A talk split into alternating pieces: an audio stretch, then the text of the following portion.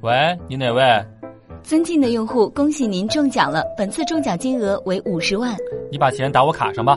不行，先生，按国际规定，您得上缴个人所得税。哦，这样呀，那你扣吧，剩下来的钱打给我。你这么小气，还想中奖？笑不笑由你。前两天，黛玉哥把车子停在了宾馆门前，去超市买东西。出来的时候呢，一辆现代挡住了我的车子，贴得很紧呀。车上有挪车电话，于是我就打了过去，一个男的接的，我就说：“哎，麻烦你把车挪一下呀。”他说他媳妇儿开的，问把车停哪儿了，我就说是在宾馆门前。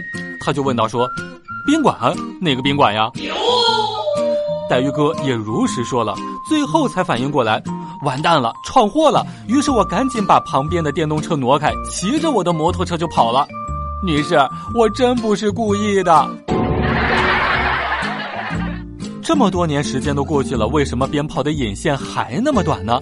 点着之后跑的就跟狗一样快，用户体验一点都不好。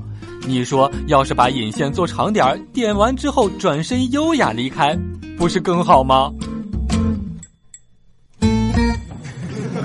笑不笑由你。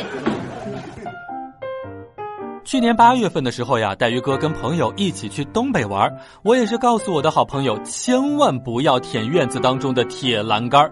朋友说呀，夏天怕什么呀？